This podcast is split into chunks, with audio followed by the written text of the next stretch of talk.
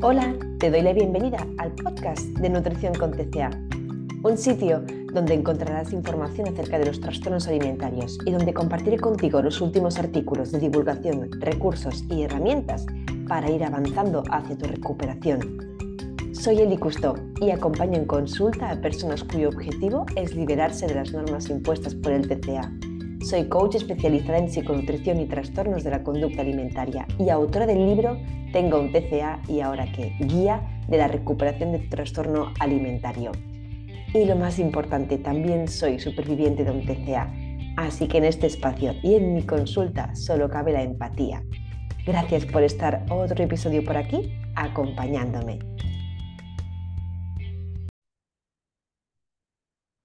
Hola, ¿qué tal? Muy buenas. Hace ya unas semanas os puse una story con una cajetita para que me dejarais qué duda individual, vuestra personal, os gustaría que yo abordara en mi podcast. Indudablemente esto no va a ser una respuesta one-to-one en el sentido en el que no puedo dar nunca una respuesta lo suficientemente completa sin saber cuál es tu contexto, cuál es tu historia, qué estás haciendo en tu día a día, conocerte, ¿no? trabajar juntas en terapia. Pero dada ya esta premisa, sí que puedo dar algunas pinceladas, orientaciones, respuestas, como mínimo comentarios para que puedas encontrar un poco más de claridad en esa pregunta. La que he escogido para responder, aunque no descarto poder hacer este tipo de podcast de forma improvisada, no estructurada, porque no tengo un guion verdaderamente con el cual yo pueda leer para completar mi respuesta, sí que preveo hacerlo un poco más a menudo si eh, mi tiempo, mi disponibilidad me lo permite. Así que voy a pasar a leer eh, desde ya ¿no? la pregunta que me se me ha planteado y voy a dar un poquito pues, de feedback e insisto, si puedo, lo haré con otras preguntas que ya me dejasteis en su día. Vamos al lío. Llevo 25 años con TCA. Llevo en terapia desde agosto. Recordemos que este mensaje se me dejó hace dos, tres semanas, o sea, mm, un poco más de medio año en terapia. Noto mejoría, pero poco. Me siento encasillada. ¿Es normal? ¿Debería cambiar de terapia? estoy invirtiendo mucho dinero y creo que es culpa mía este encasillamiento. ¿Qué hago? No sé en qué punto estoy de mi TCA. Sé que he reducido bastantes atracones y purgas, pero aún no erradicados. Bueno, hay muchísimas eh, preguntas en, ese planteamiento, ¿no? Así que voy a dar un poquito de feedback en global. Voy a comenzar para, eh, por contestar el tema de debería cambiar de terapia. porque Bueno, yo considero fundamental eh, dar con un enfoque en terapia con el cual yo me sienta a gusto, que quizás em, no es objetivamente eh, quizá el mejor de los mejores, pero sí que es un enfoque con el cual yo me siento coherente y sí estoy percibiendo avances. Entonces, ¿qué cualidades deberíamos de buscar en un profesional correcto, especializado en trastornos alimentarios? Bueno, aquí van eh, algunas eh, sugerencias personales. Yo considero esencial que el profesional esté bien actualizado, formado, especializado en materias de TCAs. Para saberlo, pues le podéis preguntar eh, pues si, por ejemplo, ha leído, conocer el estudio de, de, Minnesota para que esté familiarizado con conceptos como el hambre extrema o mental. Si os puede explicar qué consecuencias físicas y emocionales eh, puede, se puede esperar de ese proceso de recuperación o qué consecuencias físicas y emocionales tiene eh, un TCA en la persona, si de verdad eh, conectáis con todas esas explicaciones. Qué formación cuenta ese profesional, si suele leer los últimos estudios publicados. esto puede ser una buena criba, ¿no? porque al final es tu dinero, es tu esfuerzo, es tu tiempo y es totalmente lícito querer hacer esa inversión pues, lo más rentable posible. ¿no? Así que para mí, que ese profesional esté actualizado, que me sepa dar explicaciones de si en mi caso, en mi caso cursan atracones, en, si en mi caso cursan purgas, si yo veo que ese profesional, las, las pistas que da, sus explicaciones conectan con mi caso, me conectan a esa persona, pues bueno, estaré pues, mucho más confiada, mucho más confiado en el trabajo que vamos a hacer por delante en terapia.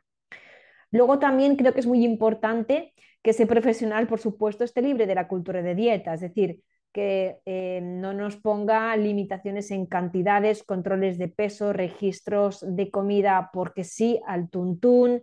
Pueden haber casos donde sí requieran registros de comida, pero nunca por sistema y desde luego nunca penalizando, juzgando eh, si has comido galletas en lugar de una manzana para merendar, si esa cantidad de galletas fue excesiva, sino que haya una comprensión, ¿no? Vienes de un trastorno alimentario, no se aplican a ti quizás otro tipo de consejos que le daríamos a otro perfil de pacientes.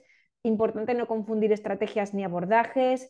Ah, así que si yo vengo de dos años, tres años, eh, comentabas 25, restringiendo la comida, sintiéndome culpable por lo que como y me permito por fin merendar galletas, va a ser súper normal que las primeras veces tenga atracones con esas galletas, aún no me sepa regular bien con esas galletas, me sienta muy insegura y muy vulnerable antes de comer galletas y que por lo tanto lo que no puede hacer un terapeuta es decir, vale, tú no puedes comer galletas, tú no te sabes controlar, eh, ponte solamente una ración y punto pelota, no, es, la, función, la función de ese profesional es comprender todos los años de restricciones que han detonado, que han ocasionado esos atracones, luego el problema no es que eh, los dulces en sí sean adictivos, sino que la culpa por comer, que las conductas compensatorias posteriores, en tu caso las purgas, son los disparadores de esos atracones. Y eso es muy importante que se comprenda, no lo digo yo, lo dice la ciencia, la palatabilidad de los alimentos no es adictiva en sí, pero la culpa por comerlos y las conductas compensatorias pre o posteriores sí que hacen de ello una adicción. Con lo cual, eh, el foco puesto donde, donde toca, ¿no? Y acompañar sin juzgar en los momentos de atracones es muy importante. Y por supuesto, no, em, no categorizar los alimentos de sanos, insanos, sino comprender que todo tiene cabida y aquí lo importante es la intencionalidad, la, intencionalidad y cómo yo me estoy relacionando con ese alimento y con el resto de mi patrón dietético. También creo que es importantísimo que haya cohesión, especialmente si estamos en tratamientos multidisciplinares, que no sé si es tu caso. Pero si, por ejemplo, acudes a dos profesionales complementarios, por ejemplo, pues un dietista y un psicólogo, ambos especializados en TCA, pues es vital y crucial que estos estén alineados, porque es muy duro que uno te esté felicitando por atreverte a comer más y el otro te diga que te estás dando un atracón, eh, que estás descontrolándote con tu comida, eh, verdaderamente pues eso hace volver loco a cualquiera, ¿no? También creo que es muy importante que tengas un buen feeling y una comunicación abierta con ese profesional, ¿no? Em, que de verdad, pues eh, ya no solamente que estés en línea con esa estrategia de actuación a seguir en terapia, sino que sientas que ese profesional te brinda un espacio seguro de no juicio, de cariño, ¿vale? De afecto, de, ganas de conocerte. Se tiene que, como, como, mínimo, ¿no? Como digo yo, pues conocer los nombres pues de, tu familia, de tus familiares más cercanos, de tus amigos, de, tu mascota, de, tu vida. Eso que se denote que ese profesional está poniendo un interés elevado en ti como persona. Para mí eso también es indiscutible. Y luego, pues, eh, que la inversión esté mereciendo la pena. Las consultas son ¿Son de una hora o son de 40, 45 minutos? Bueno, importante también que sientas que has podido contar con, el, con un poco con el tiempo que, necesitabas para poder eh, ponerte al día de cómo ha ido la semana, eh, etcétera. Bueno, esto en cuanto a requisitos que yo consideraría clave a ver si estoy dando con la terapia adecuada, ¿vale? Si es así, porque ese terapeuta está dando con todos estos puntos que he citado, a continuación lo que es importante es ver si la estrategia, ¿no? la terapia, está también siguiendo una estructura y orden que mm, me ponga unos objetivos no al punto de que me saturen porque no me vea con ánimo de avanzar, pero que tampoco sean tan sutiles como para nunca seguir avanzando, ¿no? Por eso mismo es fundamental muchas veces también ponernos objetivos concretos, medibles, quizá no cada semana, porque si estamos en tratamiento semanal, ¿no? que esa frecuencia también es, otro, es otro eh, eje a tocar. ¿no? Si estoy yendo semanal, quincenal o mensualmente, también determinará probablemente el éxito de esa terapia. Cuanto más seguimiento, mayor intensidad y mayor foco puesto en todo lo que tengo que hacer cada semana. Pero si bien es verdad que quizá no hace falta que en cada semana nos pongamos 10.000 objetivos, pues sí de forma recurrente, ¿no? Nos podamos poner objetivos medibles para poder evaluar cómo estamos yendo, porque no es tampoco tu, responsabilidad exclusiva saber en qué punto estás de tu TCA, sino que tu terapeuta debería orientarte acerca de en qué punto estabas, en qué indicadores has evolucionado positivamente y en qué indicadores aún te queda por recorrer. Entonces, para mí también es clave poder orientar acerca de cuáles son los indicadores eh, en los cuales pues, yo me estoy moviendo positiva, neutral o incluso negativamente y de ahí poder definir yo ¿no? Em, cómo estoy yendo. Y en eso me tiene que orientar ese terapeuta.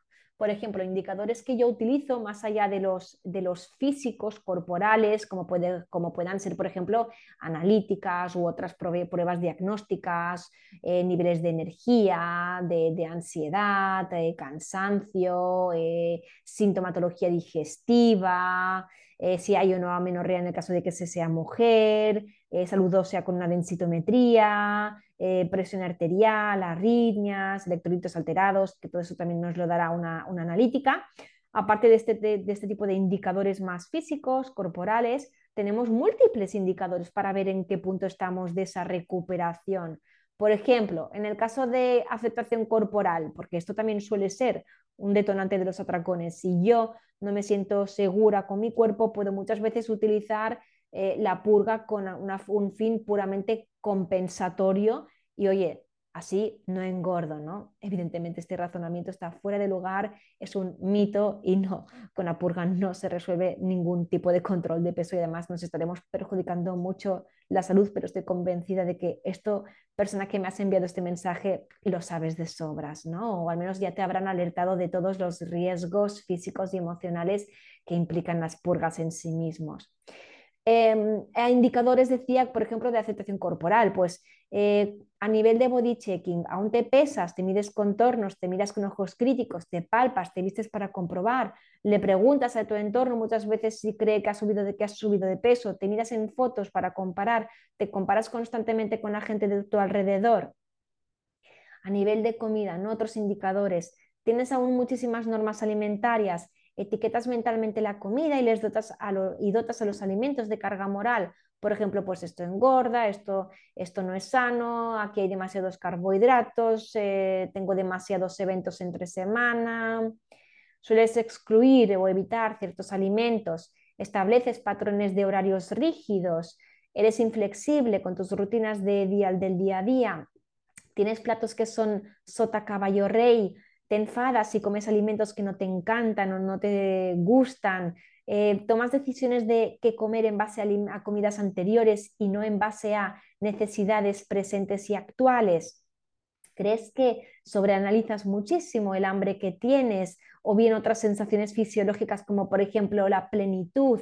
¿Te encuentras muy a disgusto en comidas sociales? Tienes la necesidad de ver mucha comida en tu plato, cuál es tu nivel de conexión a la hora de comer.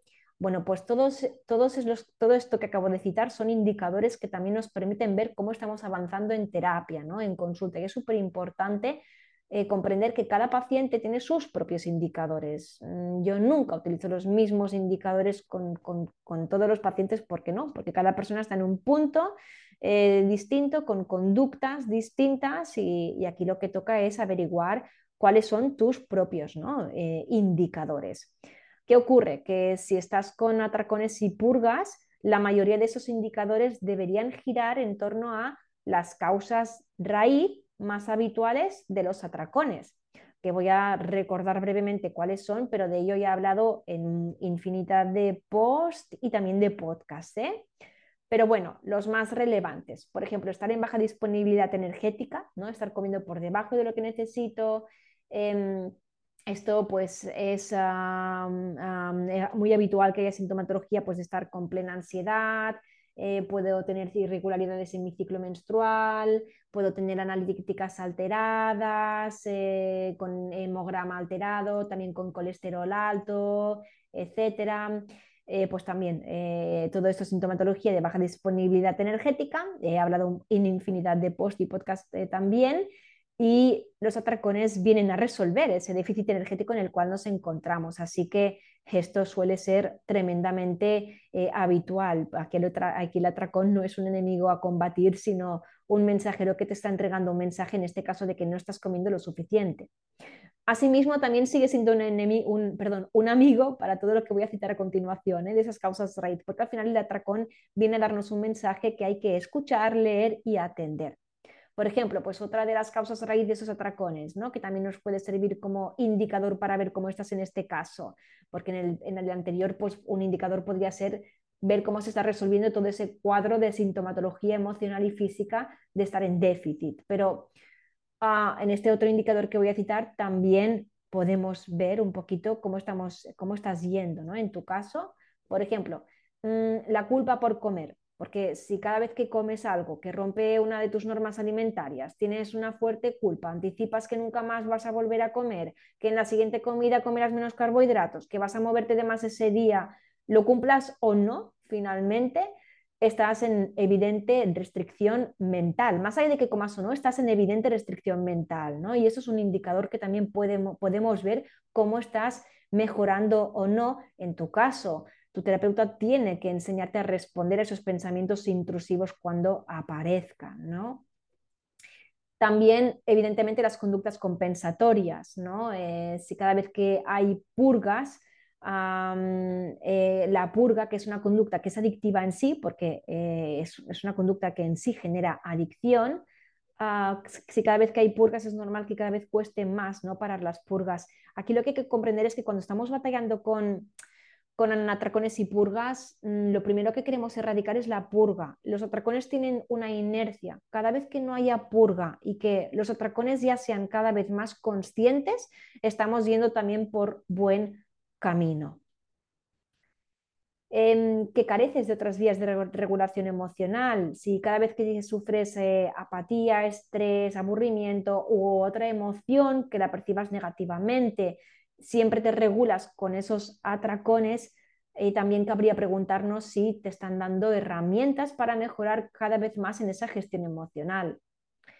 Em, quizá también te faltan más carbohidratos en tu día a día y en tus niveles de glucógeno están demandando ¿no? comer más a lo largo de, ese día. Y también aquí podemos ver qué tal si los estás incluyendo eh, de forma rutinaria ¿no? en tu patrón dietético habitual si has vuelto a poder comer snacks, aunque sean mm, con atracones, ¿vale? Esos snacks dulces y salados que te gustan, aunque estén con atracones, pero si te los vas permitiendo o en cambio aún te los prohíbes muchísimo, ¿no?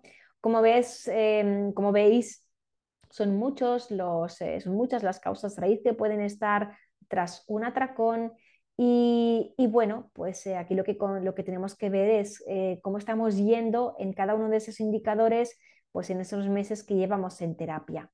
Así que bueno, sea como sea, confío, espero en haberte podido dar un poquito de feedback y a cualquier persona que se vea identificada con el enunciado de esta persona que me ha escrito, pues también. Un abrazo muy, muy grande y nos vemos en el próximo podcast.